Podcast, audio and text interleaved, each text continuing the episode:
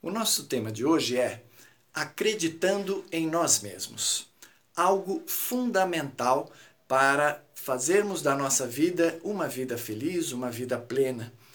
E ao longo do nosso aprendizado, vamos ficando assim felizes com tudo aquilo que gradativamente vamos conquistando. Ou seja, a cada degrau do nosso aprendizado, do nosso progresso, vamos percebendo que temos capacidades, que conseguimos fazer coisas que antes não conseguíamos. E isso vai nos ajudando a desenvolver a autoconfiança. Só que chega uma época em que muitas pessoas começam a fazer comparações. Se comparam com aqueles que sabem mais, que realizam coisas mais grandiosas, e aí muitos se sentem inferiorizados.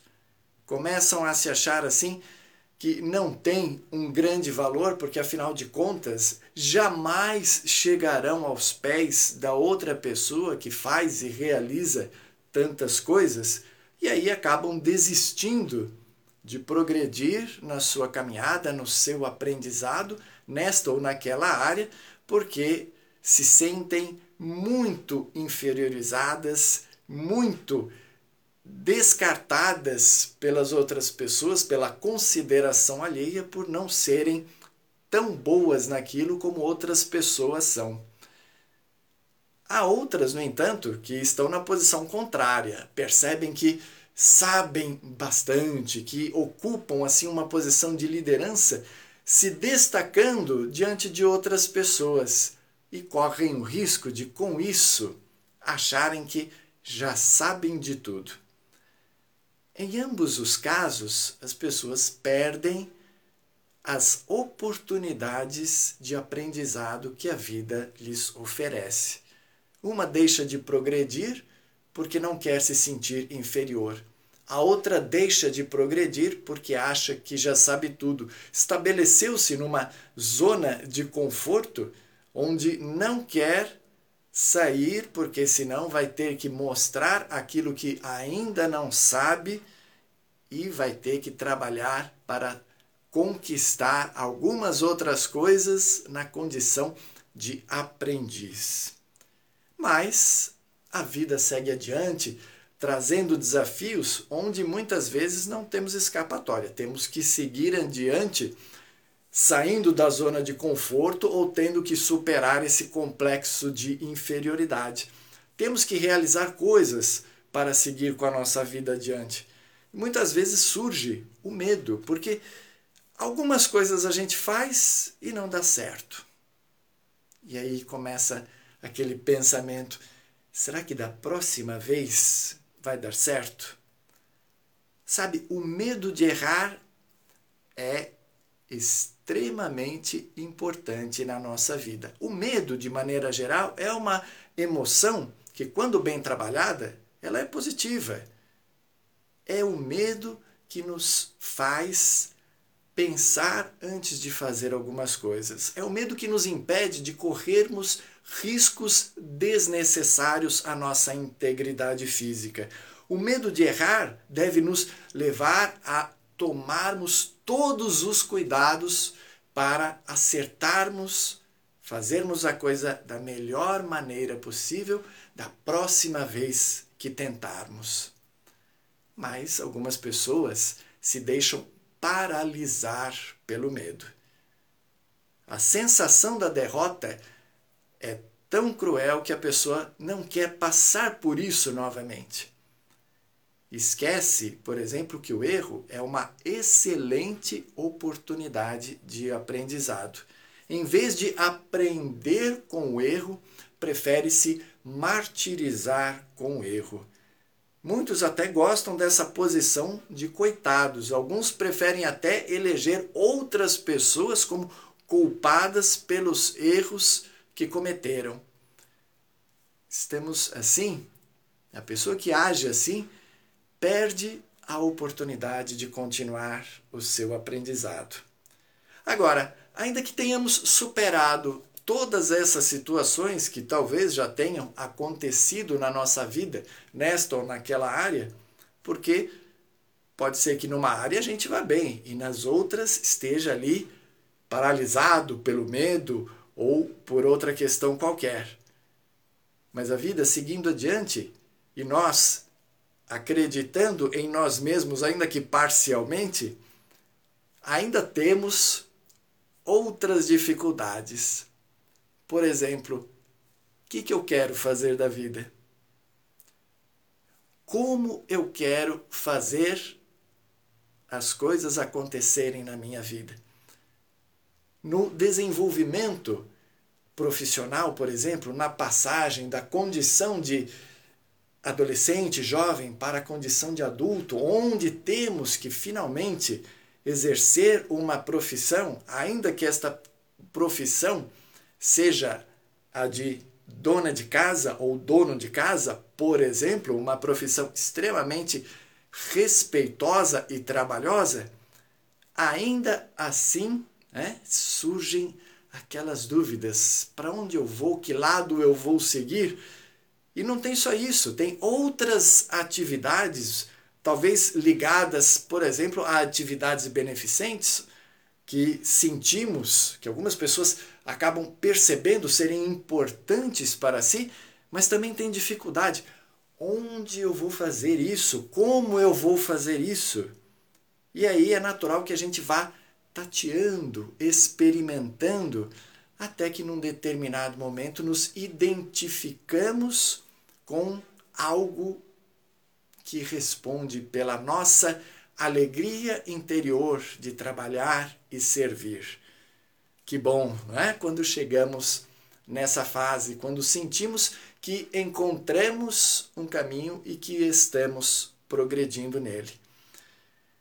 Vemos que existem inúmeras dificuldades até chegarmos nessa condição. E aí buscamos na doutrina espírita algumas informações.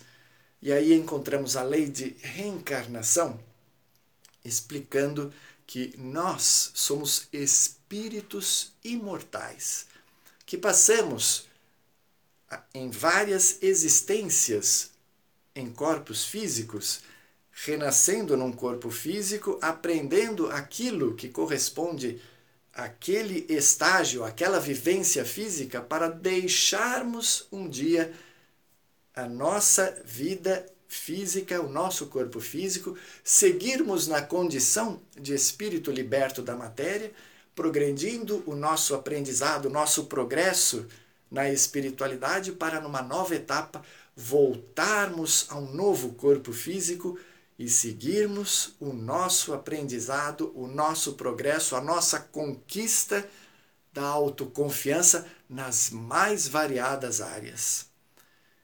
Sendo assim, aquilo que nós mencionamos lá no começo sobre comparação, competitividade, o outro é melhor que eu, eu sou melhor que o outro, perde um pouquinho o sentido. Por quê?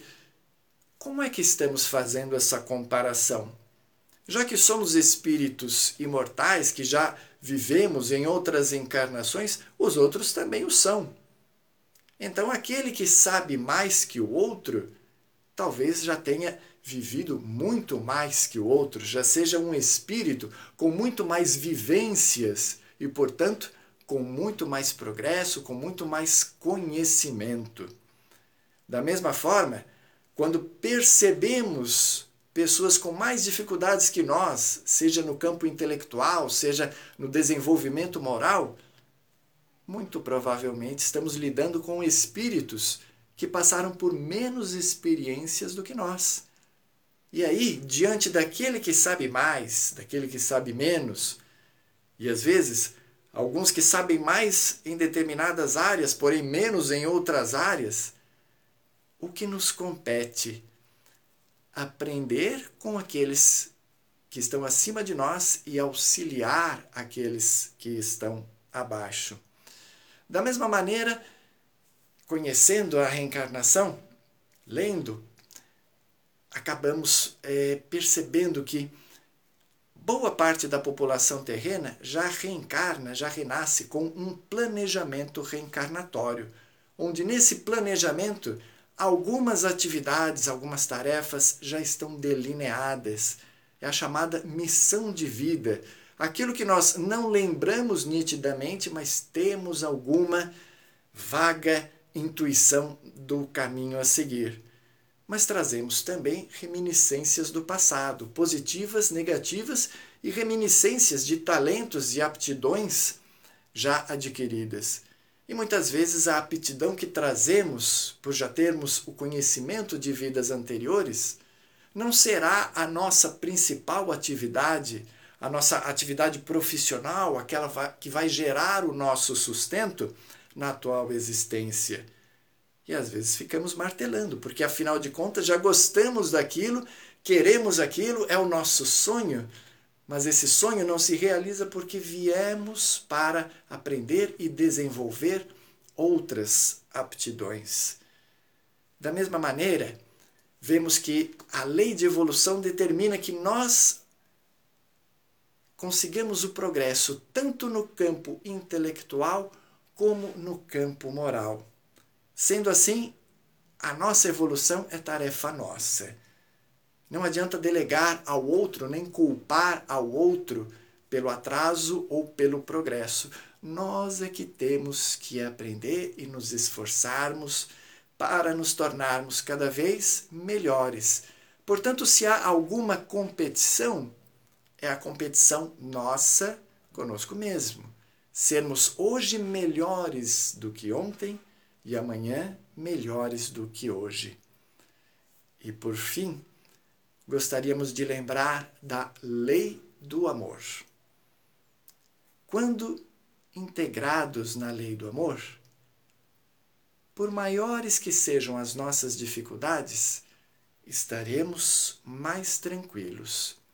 Queremos realizar algo, estamos buscando a nossa tarefa, estamos tentando atuar nesta ou naquela área. Estamos fazendo isso por amor? Ou estamos fazendo isso por dinheiro apenas. Estamos fazendo isso para contentar alguém ou porque sentimos que é aí que canalizaremos a nossa dedicação e o nosso amor. E como fazemos isso? Fazemos isso, enveredamos por essas tarefas, prejudicando o nosso próximo? Então estou fora da lei do amor. Mas se eu trabalho, se eu aprendo, se eu me relaciono com as pessoas dentro da lei do amor, eu estou progredindo. Então, o amor é o que vai dar sustentação vibratória para o nosso equilíbrio. Amor pelos outros, amor por nós mesmos, nos perdoando pelos erros que venhamos a cometer, para que possamos aprender com eles, perdoando os erros alheios para que a mágoa não venha a perturbar a nossa caminhada. E percebendo o quanto temos de capacidade, de aptidões, de evolução já conquistadas dentro de nós.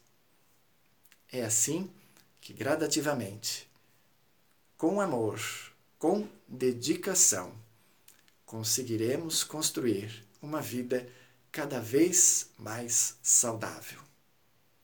Que Deus nos abençoe nisso.